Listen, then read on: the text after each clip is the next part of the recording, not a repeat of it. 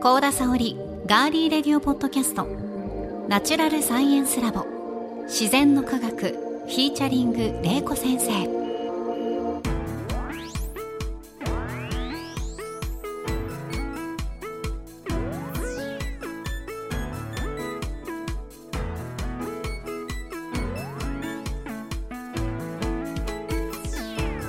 皆さんこんにちは。ガーリーレディオポッドキャストガリレディパーソナリティの高田沙織です。ナチュラルサイエンスラボ自然の科学は元科学館職員防災士。農学博士の玲子先生に自然科学と自然現象である災害。その防災を聞き学ぶサイエンスポッドキャストです。土水昆虫宇宙食物理気象環境など自然科学の多彩なテーマをさまざまな視点で分かりやすく紹介しながら防災の知識や災害への備えを伝えていきます。それでは皆さんナチュラルサイエンスラボで私たちと一緒に科学しましょう。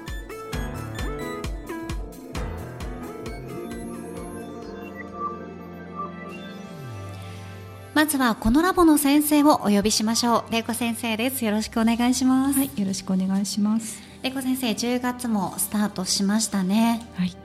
あのこの自然の科学では毎回こう先生にテーマ決めていただいているんですけどレコ先生いつもあ次のマンスリーテーマどうしようかなみたいなどれぐらいこう考えられるんですか？えっ、と、あらかじめいくつか考えてます。あやっぱそうなんですね。そうですね。ん。その中で、まあ季節に合ったはい。テーマであったりとか、まあ今だから伝えられるテーマとかをうん。選んでご紹介しています。はい、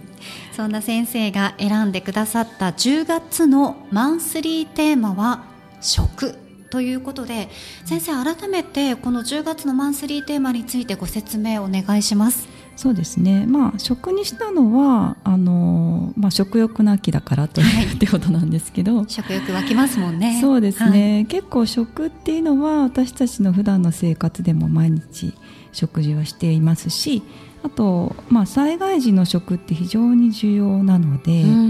まあ、そのようなテーマとかあとまあ未来の食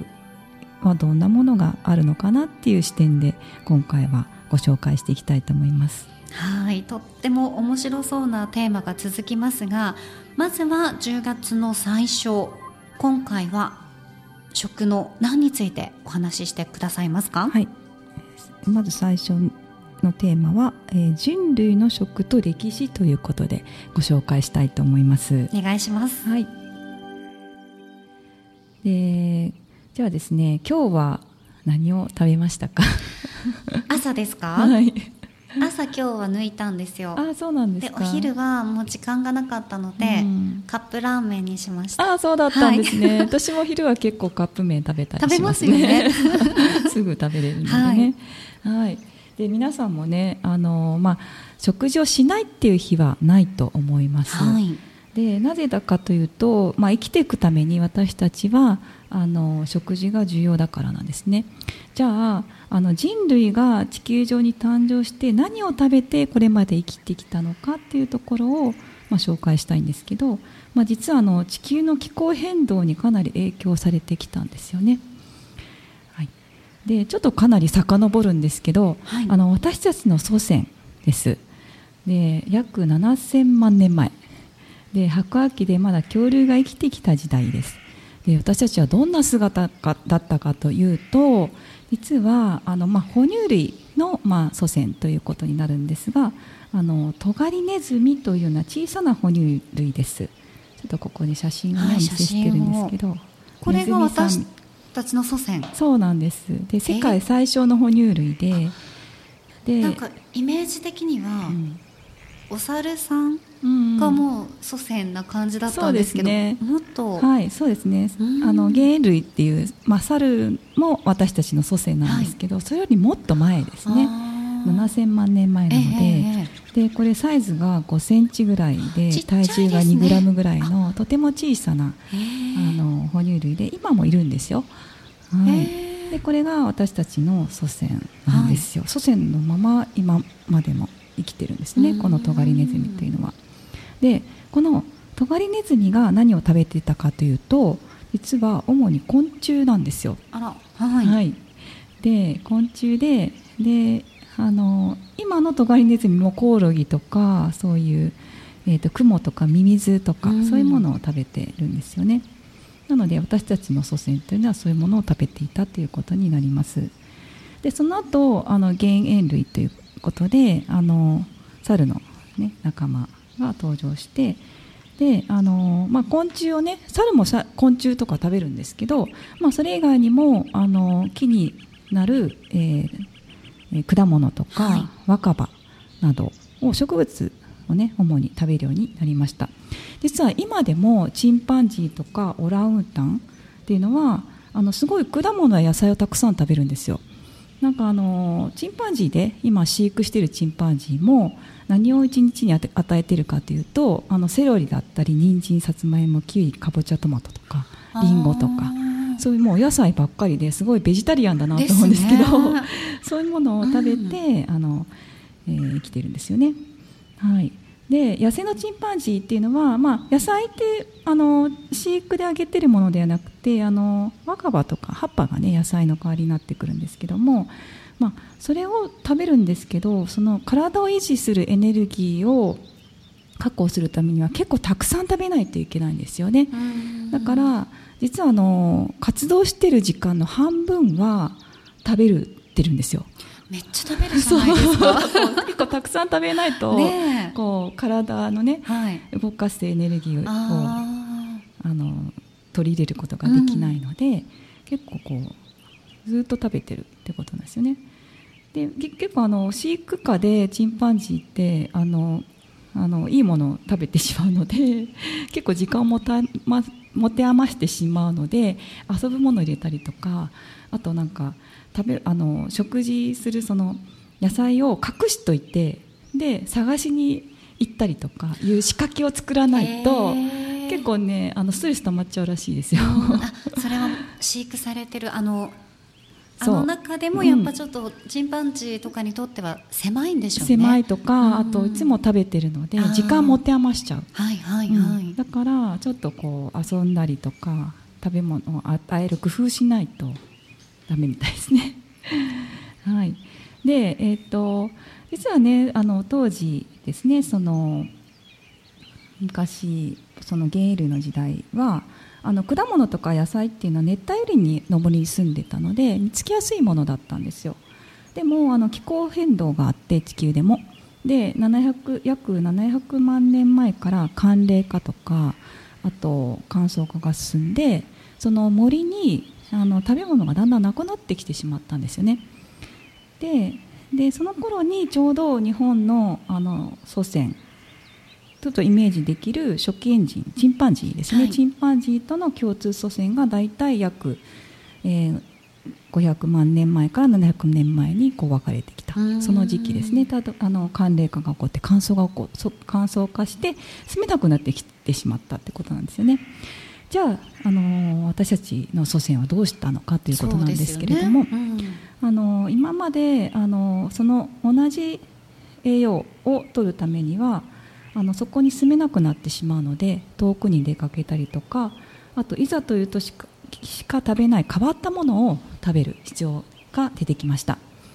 なのであの人の祖先ってすごいベジタリアンだったんですけど、はい、何でも実は食べるようになってきたんですね。であのあとですねやっぱり寒冷化とかしてなかなか食べ物が手に入らないということなので、まあ、日本の歴史人類の歴史っていうのは飢餓本当に食べ物がない時期が非常に多かったんです。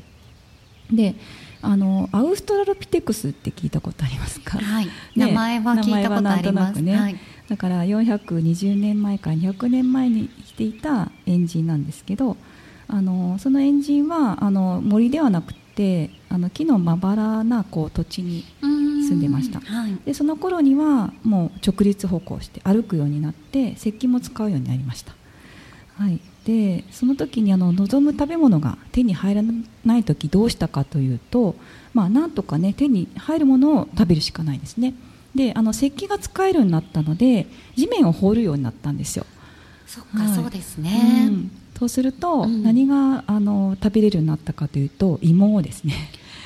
だから根菜とか、うん、そういったものが食べられるようになってきたってことですね。そうそうなんです。土の中に待っているのでまあ、そういうものを取り出して食べれるようになりました。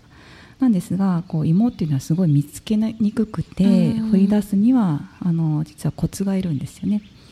だけど、まあ、水分もあって栄養もあって乾燥した土地でもあの取れるもの食べ物になります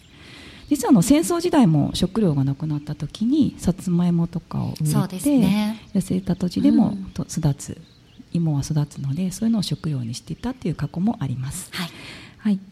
そして気候変動がまた起こってですね今度の200年前から前から300万年前ぐらいに始まった氷河期ですね。でその時には地球が関連化してあの私たちが住んでたのはあのアフリカに住んでたんですけどまあ、その場所も乾燥化してしまいました。で芋ばっかりではねやっぱり栄養が足らなかったんですよね。その時に人類はあの狩猟採取をするようになりました。ここで初めて狩猟を始めるってことですね、そうなんですね。で、まあ、今までは林の中で食べ物をね果物とか探したり、地面から芋を掘ったりとかあと木の実とかも食べてたんですけど、はい、あの硬い殻割って食べるとかもしてきたんですけどももうすごいあのある探さなきゃいけなくってやっぱりあの1日あのその当時6キロぐらい歩いてですねあの探し食べ物をひたすら探さなきゃいけなかったんですよね。なのであの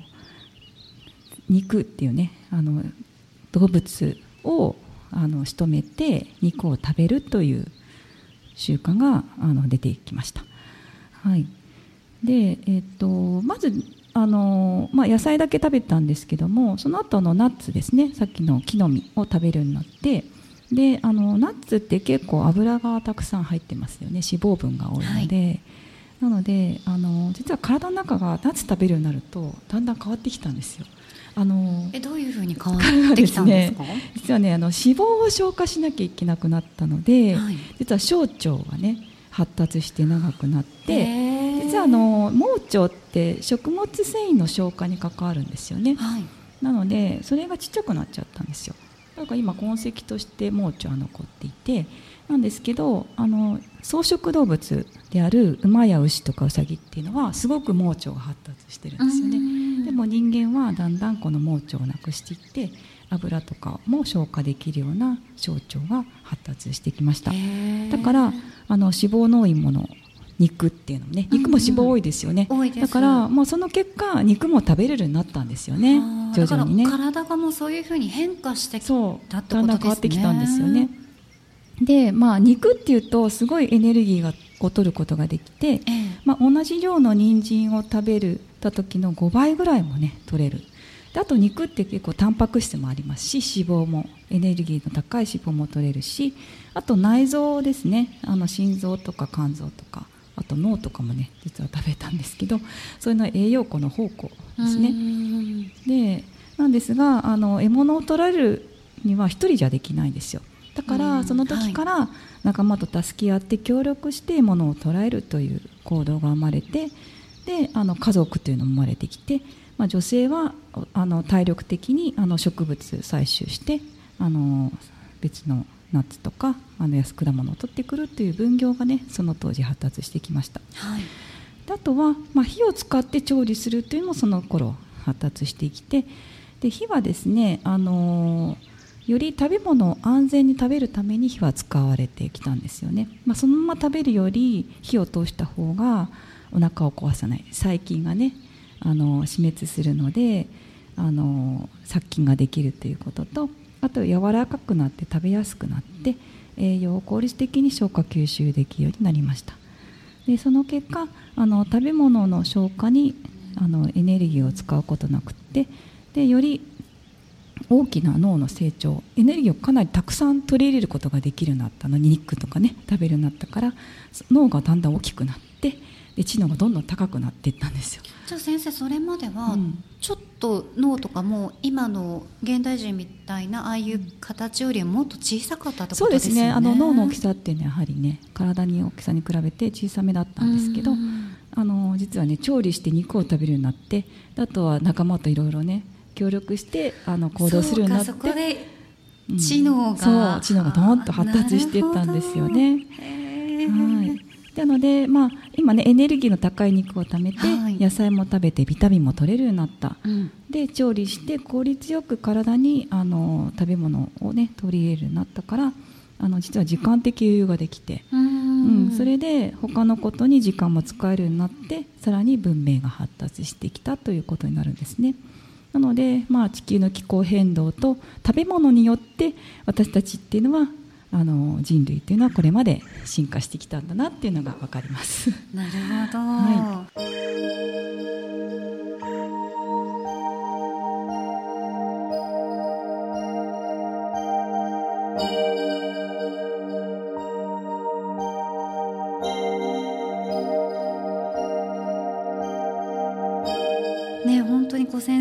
話を聞いて人類と食との歴史ってやっぱもうすごく関わり深いんだなっていうことがね、ねうん、すごく伝わりましたね、はい、さあ今回はここまでです。続きは次回をぜひお聞きください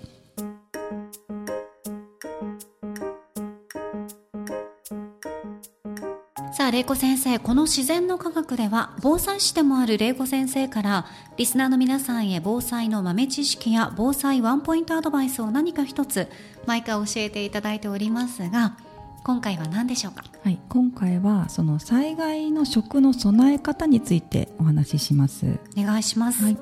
ゃあ災害時の食というと何を思い浮かべますか？水。そうですね。乾パン。乾パン。あとは案外玲子先生私そうやって言われると思い浮かばないのが正直なところで、うんうん、あのこんにゃく畑みたいな商品名ですけど、うん、ああいうちょっと長持ちするようなゼリーとか、ああ、いいですねそういうのもね、はい、なので、まあ、そういうもの、まあ、ちょっと思う一般的にやっぱりこう特別なものっていう感じがするかなというふうに思うんですけど、うんうんはい、まああの実際災害食備えるにはあの特別な何か食っていうのをあの備えるあえて備える必要は本当はないんですよね。はい、で基本はやっぱりあの食べ慣れているものを備えた方がいいと思います。で、まあ、ローリングストックというのがね、はい、聞いたことある方もいらっしゃると思うんですが、はい、やはりこう食べたらその分だけ買い足して備えるというのがあるので、まあ、あのレトルト食品だったり缶詰だったりとかああのちょっと日持ちのするね今おっしゃっていただいたようなもの、まあ、気に入ったものがいいんですけど、うん、まあ、そういうものをあの食べたら買い足して一定の量が自宅にあるという状態にするのが一番備える量として備える方法としては一番いいですね。で備蓄の目安としては可能なら1週間分。少なくとも3日分は備蓄しておいた方がいいと思います。じゃあですねどんなものを準備しようかということなんですけど、はい、まあ、あのやっぱりバランスよく備えたいですよね。そうするとこういうね食事バランスガイドっていうのを見たことないですかね。主食副菜主菜とかなんかそういうたまに食堂とかに、うん、ね、社員食堂とかにね貼ってあったりとかしますよね、はいはいまあ、学校でもね習ってたり、うん、家庭科で習ってたりするんですけど、はい、まあ、災害時も基本は一緒なんですよね、まあ、人間の体を健康に保つために必要なカロリーとか栄養素がこう食事バランスガイドにあの書かれています、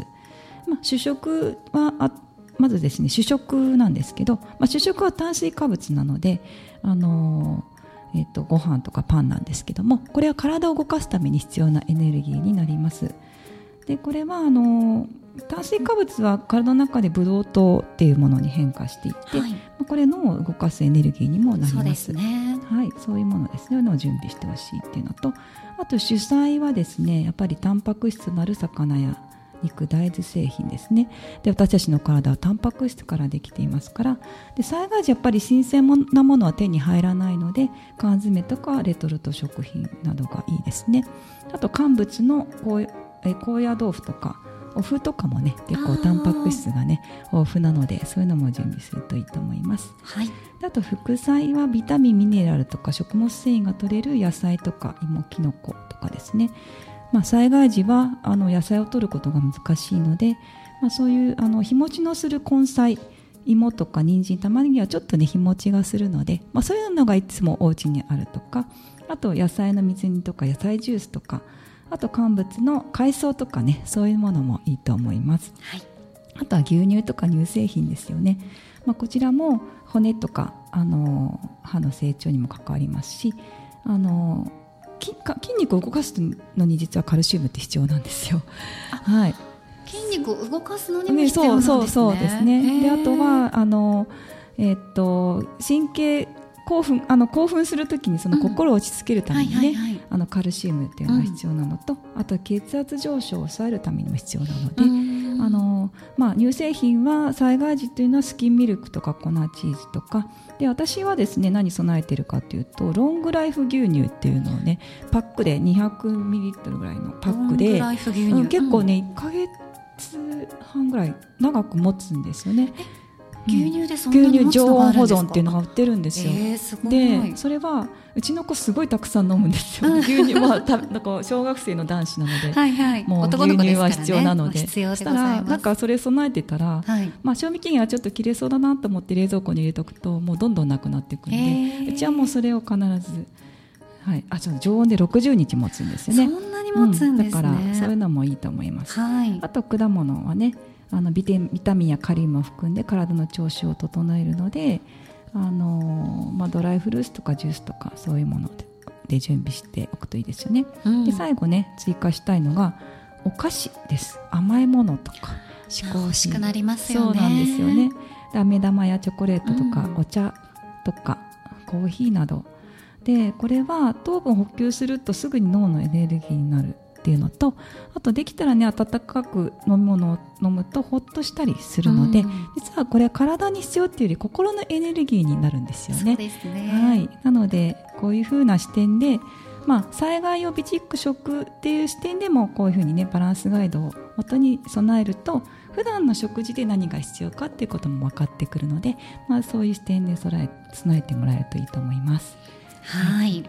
あの本家のガリレディでもローリングストックについては以前、うん、あの勉強して、はい、ね、ご紹介したことがあったんですけど、はい、やっぱり今回の先生のお話を聞いて普段こう食べ慣れているものの重要性とそのバランス、うん、そこが本当に、まあ、災害時はもっとこう大事になってくるんだな、うん、心身のバランスを整えるのに、うん、そこを普段から気をつけて備蓄しておくことが大事なんだなっていうことが、ねうんはい、分かりましたね、はい、はい、今回は災害の食の備え方について教えていただきました。先生ありがとうございました、はい、ありがとうございます